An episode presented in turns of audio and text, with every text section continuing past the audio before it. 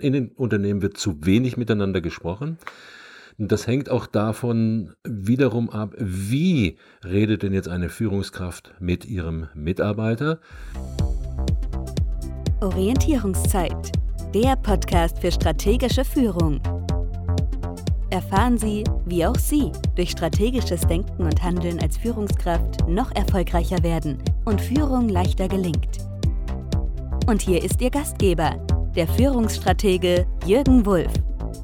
Herzlich willkommen zur Orientierungszeit. Mein Gast ist heute der Hörbuchsprecher und Experte für begeisternde Rhetorik Siegfried Lachmann. Herzlich willkommen.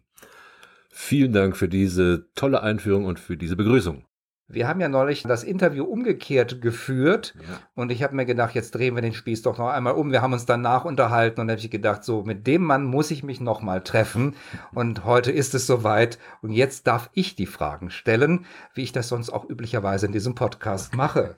Meine erste Frage ist, brauchen Unternehmenslenker und Führungskräfte überhaupt begeisternde Rhetorik oder ist nicht einfach Sachorientierung angesetzt?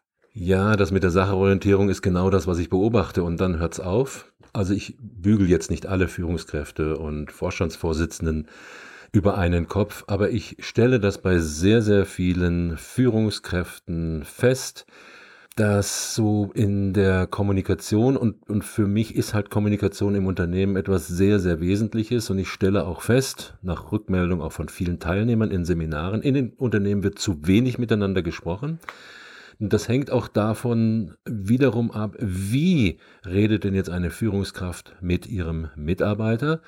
Und wenn es dann immer oder sehr, sehr oft um die Sache geht, so, Frau Meier, Herr Schmidt, Sie machen das jetzt so, Sie machen das jetzt so, Sie machen das jetzt so, äh, wenn in Besprechungen nicht erlaubt wird, weil da vorne ein äh, Moderator sitzt, der das dominant knallhart durchzieht, es gibt aber keinen Dialog, keinen offenen Dialog, dann merke ich, dass da in den Unternehmen wird zu wenig miteinander gesprochen. Das hängt auch davon wiederum ab, wie redet denn jetzt eine Führungskraft mit ihrem Mitarbeiter. Und wenn es dann um die Sache geht, so, Frau Meier, Herr Schmidt, Sie machen das jetzt so, Sie machen das jetzt so, Sie machen das jetzt so, äh, wenn in Besprechungen nicht erlaubt wird, weil da vorne ein äh, Moderator sitzt, der das dominant knallhart durchzieht, es gibt aber keinen Dialog, keinen offenen Dialog, dann merke ich das daran und ich merke es auch beispielsweise, wenn ich in Vorträgen sitze, da wo eine Führungskraft ihren Vortrag hält. Und die Art und Weise, und da bin ich mittlerweile ja sehr sensibel geworden, nach über 25 Jahren in diesem Gebiet unterwegs zu sein, bin sehr sensibel geworden. Was werden für Worte benutzt? Wie sehen die Füllwörter aus? Wie ist überhaupt der Kontakt zum Publikum? Also begeisternde Rhetorik ist mehr als so ein Chakra-Gefühl und eine Veränderung der Stimme. Das geht um Wortwahl. Das geht auch um innere Einstellung, wenn ich das richtig mitbekomme. Und es geht darum, Menschen zu erreichen, ob nun in einem Vortrag oder im 1 zu 1 Gespräch. Richtig. Also diese Chaka-Geschichte, denke ich, wird das nicht schaffen. Das ist ein kurzer Peak nach oben. Äh, vielmehr ist so dieses ausdauernde, dieses, wo ich auch Emotionen mal als Führungskraft zeige und zugebe, dass ich auch nur ein Mensch bin, äh, wo Leidenschaft dahinter ist, hinter der Sprache, wo Wärme dahinter ist, da merke ich, da geht langsam die Sonne auf. Wie sind Sie drauf gekommen? Einerseits durch Beobachtung habe ich rausgehört, aber ist das vielleicht auch eine logische Entwicklung Ihres Werdegangs? Das hat sehr viel damit zu tun. Also ganz früh an das, in der Schule angefangen, Gedichtaufsagen. Ich, ich weiß noch diese eine Situation, im Rielke mussten wir aufsagen. Mir war, als hätte der Himmel die Erde still geküsst. So fing der an. Es waren irgendwie acht Zeilen. Und ich bin nach Hause gegangen und in der typischen Lachmann-Methode habe ich das geschwind gelernt. Dann hat meine Mutter mitbekommen, dass ich Rielke lerne. Und jetzt wollte ich wieder raus zu den Jungs zum Kicken. Da macht die hier ihre NATO-Sperre und sagt, Junge, ich habe gehört, Rielke klang aus dem Kinderzimmer. Ja, müssen wir morgen aufsagen. Ach, sag mir das doch auch mal auf. Oh, ich dachte, jetzt, jetzt hat sie mich gepackt. Die nächsten zwei Stunden sind schon gebunkert. Genau, die hat mich jetzt in die Mangel genommen. Aber nach zwei Stunden stand ich vor meiner Mutter mit Inbrunst, hab vor ihr gekniet, hab meine Hand aufs Herz geschlagen und mit, mit inbrünstiger Stimme habe ich diesen Rielke aufgesagt und dann gab sie mir das Garantiesiegel Junge, wenn du das morgen so machst, garantiere ich dir, 50 Prozent der Mädels werden dir zu Füßen liegen. Also bin ich mit 110 Prozent geschwellter Brust bin ich ins äh, Bett, mit 90 Prozent Motivation aufgewacht, mit 70 Prozent war ich in der Schule, 50 Prozent in die Frühstückspause und 20 Prozent waren es noch nach der Frühstückspause, weil ich wusste, jetzt bin ich dran. So, dann nach vorne und jetzt saß die ganze Meute da.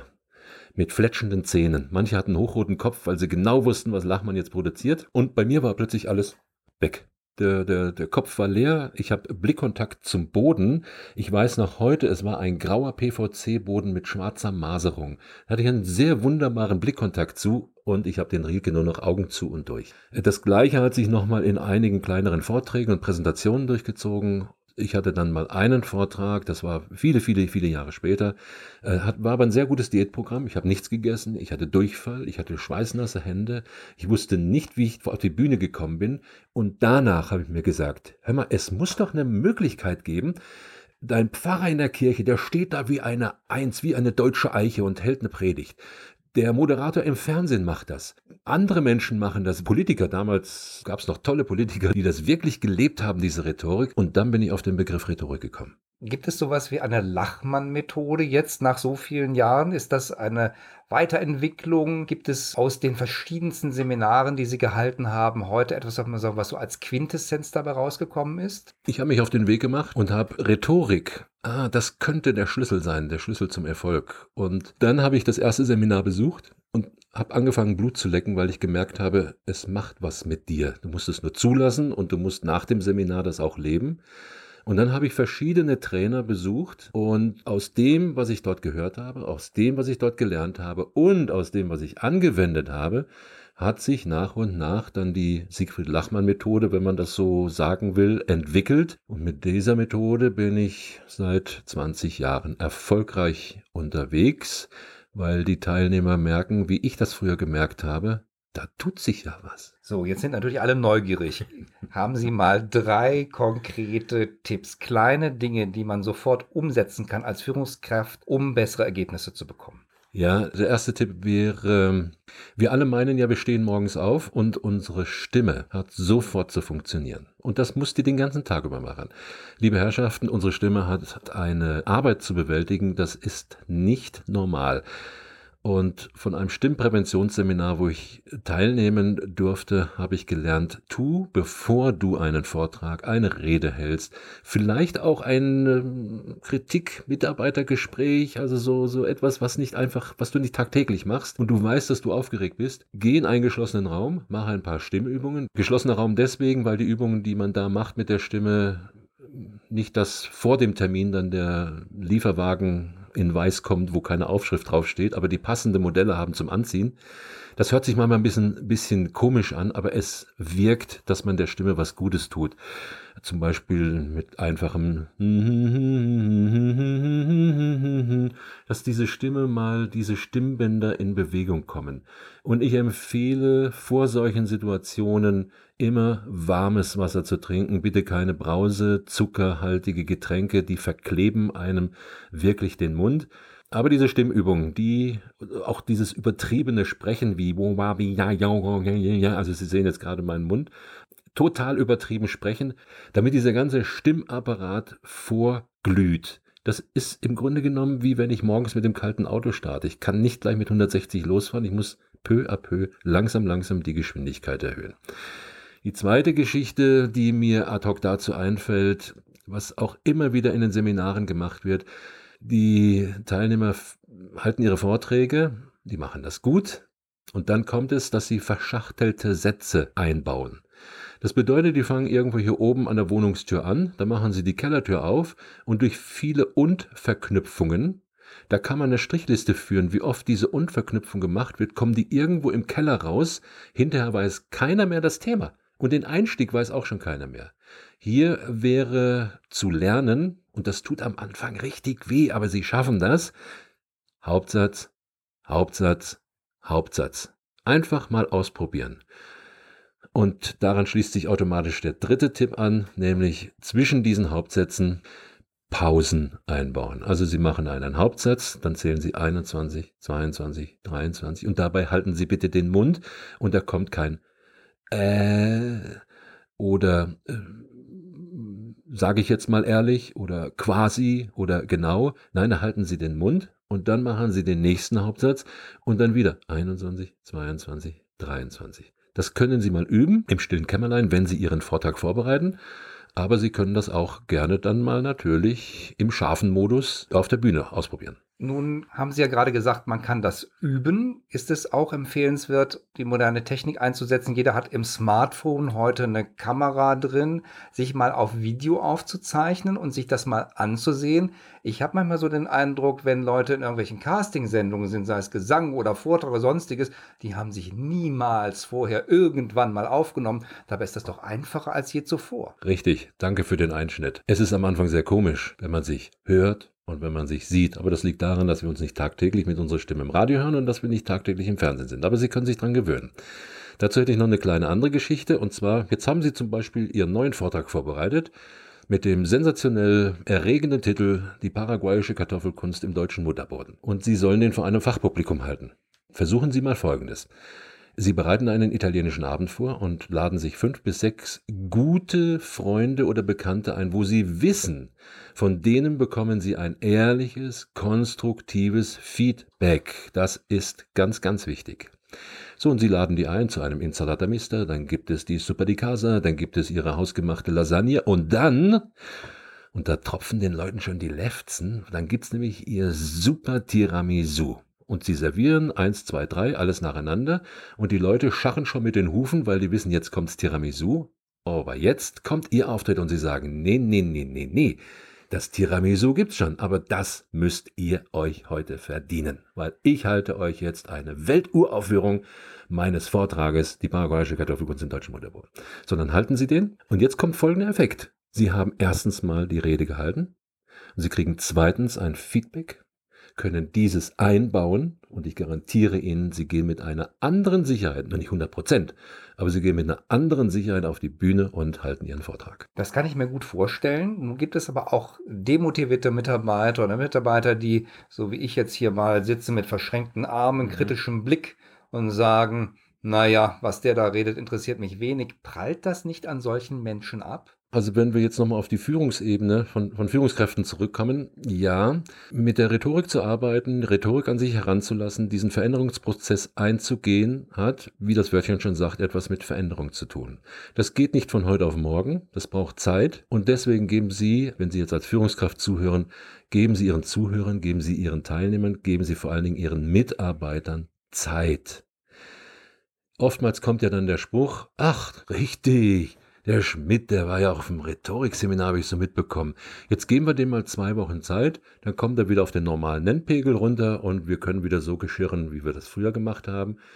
Die rhetorischen Dinge, die Sie auf einem Seminar mitbekommen, wenn Sie das umsetzen, und das kann ich Ihnen aus eigener Erfahrung garantieren, wenn Sie das umsetzen und einsetzen, werden Sie feststellen, dass diese rhetorischen Dinge nicht nur auf der Bühne umsetzbar sind, sondern die werden sie plötzlich begleiten in den zwischenmenschlichen Dialog, nämlich mit ihren Mitarbeitern. Ihr Blickkontakt wird anders, sie arbeiten mit den Händen, ihre Mimik ist dabei, ihre Körpersprache bekommt eine ganz andere Qualität, einen ganz anderen Ausschlag. Und wenn Sie da dranbleiben, werden Sie merken, die Mitarbeiter, hm, das war jetzt nicht nur eine Eintagsfliege. Der Bursche bleibt auf einem neuen Kurs. Und Sie werden plötzlich auch als Führungskraft merken, dass Sie vielleicht ganz andere Kanäle bei Ihren Mitarbeitern plötzlich öffnen, die Sie vorher wenn Sie immer nur sachlich orientiert, rational gedacht haben, die Sie da plötzlich erkennen. Prima, das sind wirklich sehr praxisorientierte Tipps. Nun gibt es ja vielleicht die eine oder den anderen, der sagt, ich möchte jetzt so ein Rhetorikseminar besuchen. Gibt es sowas wie eine Qualitätscheckliste für ein gutes Rhetorikseminar? Woran erkenne ich das, dass ich da auf dem richtigen Weg bin? Rhetorik ist ja so ein heißes Thema. Ich merke es ja oft, wenn die Teilnehmer ins Seminar kommen, die, es gibt manche Menschen, die zittern wie Espenlaub. Nee, und dann sehen sie bei mir noch Alfons. Alfons ist meine Videokamera. Ach, machen wir das, das hier mit Video? Ja, ja, sage ich. Alfons ist einer, der lügt nicht. Wissen Sie, wenn Sie irgendwas behaupten, wir können uns das hinterher nochmal auf Video anschauen. Bei mir war das das erste ausschlaggebende Argument. Ich komme in den Raum rein und ich merke ja gleich, kann ich mit diesem Trainer. Also da sollte irgendwie eine Vertrauensebene, weil ich greife als Trainer schon bei Ihnen irgendwo rein. Ich, ich komme auch zu Ihnen, frage, darf ich Sie anfassen, justiere Sie auch nochmal ein bisschen neu. Aber ich sage Ihnen ja auch, machen Sie mal das, machen Sie mal das. Ich greife ja in Ihr Leben ein. Also deswegen sollte da Sympathie sollte da sein, Vertrauen sollte da sein. Dann gibt's natürlich bei so einem Rhetorikseminar immer Theorieanteile. Die sollten bitte nicht über ein gewisses Maß hinauswachsen. Bei mir ist das ungefähr 20 Prozent. Also es, es muss am Anfang Blasmusik von vorne geben, da gebe ich theoretische Inhalte, aber ich bin relativ schnell, und das wäre der dritte Punkt, bin relativ schnell bei den Praxisübungen und auf die kommt es an. Ein Rhetorikseminar ohne Praxisübungen ist kein Rhetorikseminar, sondern ein Vortrag. Denn sonst könnten Sie ja auch ein gutes Rhetorikbuch lesen. Ich kann mir vorstellen, dass man nach einem Rhetorikseminar, wenn man das umsetzt, dann doch auf die eine oder andere Schwierigkeit stößt oder mhm. zusätzliche Fragen entwickelt. Wäre es da nicht auch sinnvoll und notwendig, die Trainerin oder den Trainer nochmal greifen zu können, ansprechen zu können und vielleicht sogar buchen zu können für eine private Session? Ja, also das ist bei mir grundsätzlich diese lebenslange Garantie, nenne ich das in Anführungszeichen. Die Teilnehmer haben meine Adresse, die kriegen meine Visitenkarte und ich biete ihnen auch an. Wenn Sie eine Frage haben, schicken Sie mir kurz eine E-Mail, dann vereinbaren wir einen Telefontermin und dann sprechen wir die Sache durch. Gegebenenfalls auch, das hatte ich auch schon, auch hier im schönen Hamburg bei Ihnen, gibt's mal ein, zwei Tage nur eine Coaching-Session. Also ich hatte eine Dame, die musste einen Vortrag vor tausend Leuten halten und sagte, Lachmann, ich war zwar auf deinem Seminar, aber ich mache mir immer noch in die Hosen, weil ich zu unsicher bin. Könntest du? Klar, und dann vereinbaren wir einen Termin und dann haben wir diesen Vortrag einen ganzen langen Tag geübt und am Abend konnte sie die Hosen anlassen, ja. Super, das klingt gut. Was macht Siegfried Lachmann noch so? Ist er unterwegs? Liest er viel? Reist er? Was macht er noch so? Ja, Siegfried Lachmann ist unterwegs. Ein äh, Mensch, der sehr gerne reist. Mich hat es 2008 nach äh, Südamerika verschlagen, nach Paraguay zu den deutschen Kolonien. Das ist durch einen Kontakt, wo ich als Speaker dort drüben eingeladen war. Ich hatte hier in Deutschland jemanden kennengelernt und dann bin ich für ein Thema rübergekommen. Dann haben sich Kontakte entwickelt und darf jetzt auch dort in diesem Land meine Seminare, Beratungen anbieten. Und man, manche sagen zu mir, oh, jetzt warst du schon über, über 25 Mal da drüben, wird dir das nicht langweilig? Ich sag, nee, ich ganz im Gegenteil, das wird immer spannender, weil du auch immer mehr Einblick bekommst in die politischen Verhältnisse. Du kommst so an, an Einheimische, an die Paraguayer kommst du dran. Und weißt du, also jedes Mal, wenn ich von dort nach Hause komme, boah, ich muss sagen, ich, ich komme jedes Mal demütiger nach Hause. Weil, gebe mir mal ein Beispiel, ich bin dann im Inland 500 Kilometer von der Hauptstadt entfernt. Da fährst du 500 Kilometer durch die Knüste, da ist nichts und dann kommt plötzlich eine deutsche Kolonie. So, und jetzt haben die da, in den Sommermonaten haben die da 40 bis 50 Grad Hitze manchmal. Da kommen Sandstürme. Und du stellst dir vor, Puh, aber es ist ja eine deutsche Kolonie. Das wird hier alles made in Germany sein. Stellst dich morgens unter die Dusche, drehst den Hahn auf und denkst, hier kommt jetzt Wassermarsch wie in Deutschland und auf einmal macht's nur, pfft, kommt nicht. Diese Selbstverständlichkeiten, der Wert von Wasser, das habe ich da drüben kennengelernt, dass Wasser einen ganz besonderen Stellenwert hat, weil ohne Wasser im Inland geht die ganze Kolonie kaputt. Oder eine Bekannte von mir hat mir das mal, das hatte mir vor zehn Jahren schon mitgegeben, das denkt mir bis heute, Sigi, wenn es mir ganz schlecht geht, setze ich mich in mein Auto, fahre in die ärmsten Viertel der Hauptstadt und ich komme als Königin zurück. Das hat sich so eingebrannt bei mir. Also dieses Jammern auf hohem Niveau oder alles so als selbstverständlich zu sehen, nee, ist es nicht. Ja, und ansonsten reise ich hier durch die Republik sowie auch Österreich und Schweiz und lese. Das hängt dann auch noch mit der Hörbuchsprechersache zusammen. Steht das Reisen für irgendetwas? Ist das ein Stück Freiheit? Ist das ein Stück Abenteuer oder was ist das für Sie? Ja, ich würde sagen, damit mit dem Begriff Freiheit bringen Sie es auf den Punkt. Ich war früher schon immer froh, wenn ich mit meinen Eltern ab in Zug, runter nach Italien, dann nachts mit, im Liegewagen und also so dieses Reisen unterwegs zu sein, aber auch wieder nach Hause kommen und zu wissen, wo deine Heimat ist. Ich würde es genauso überschreiben mit Freiheit. Wann geht's wieder los nach Südamerika? Geht wieder in ein paar Wochen los. Super. Dann bedanke ich mich, Herr Lachmann, dass Danke. Sie hier nochmal nach Hamburg gekommen sind für dieses Interview. Und ich wünsche Ihnen für die nächste Südamerika-Reise und auch für die begeisternde Rhetorik ja. weiterhin viel Erfolg. Herr Wulff, herzlichen Dank für die Möglichkeit, hier gewesen zu sein. Bis zur nächsten Orientierungszeit, Ihrem Podcast für strategische Führung mit Jürgen Wulff. Bringen Sie mehr Führungs-Know-how in Ihr Leben.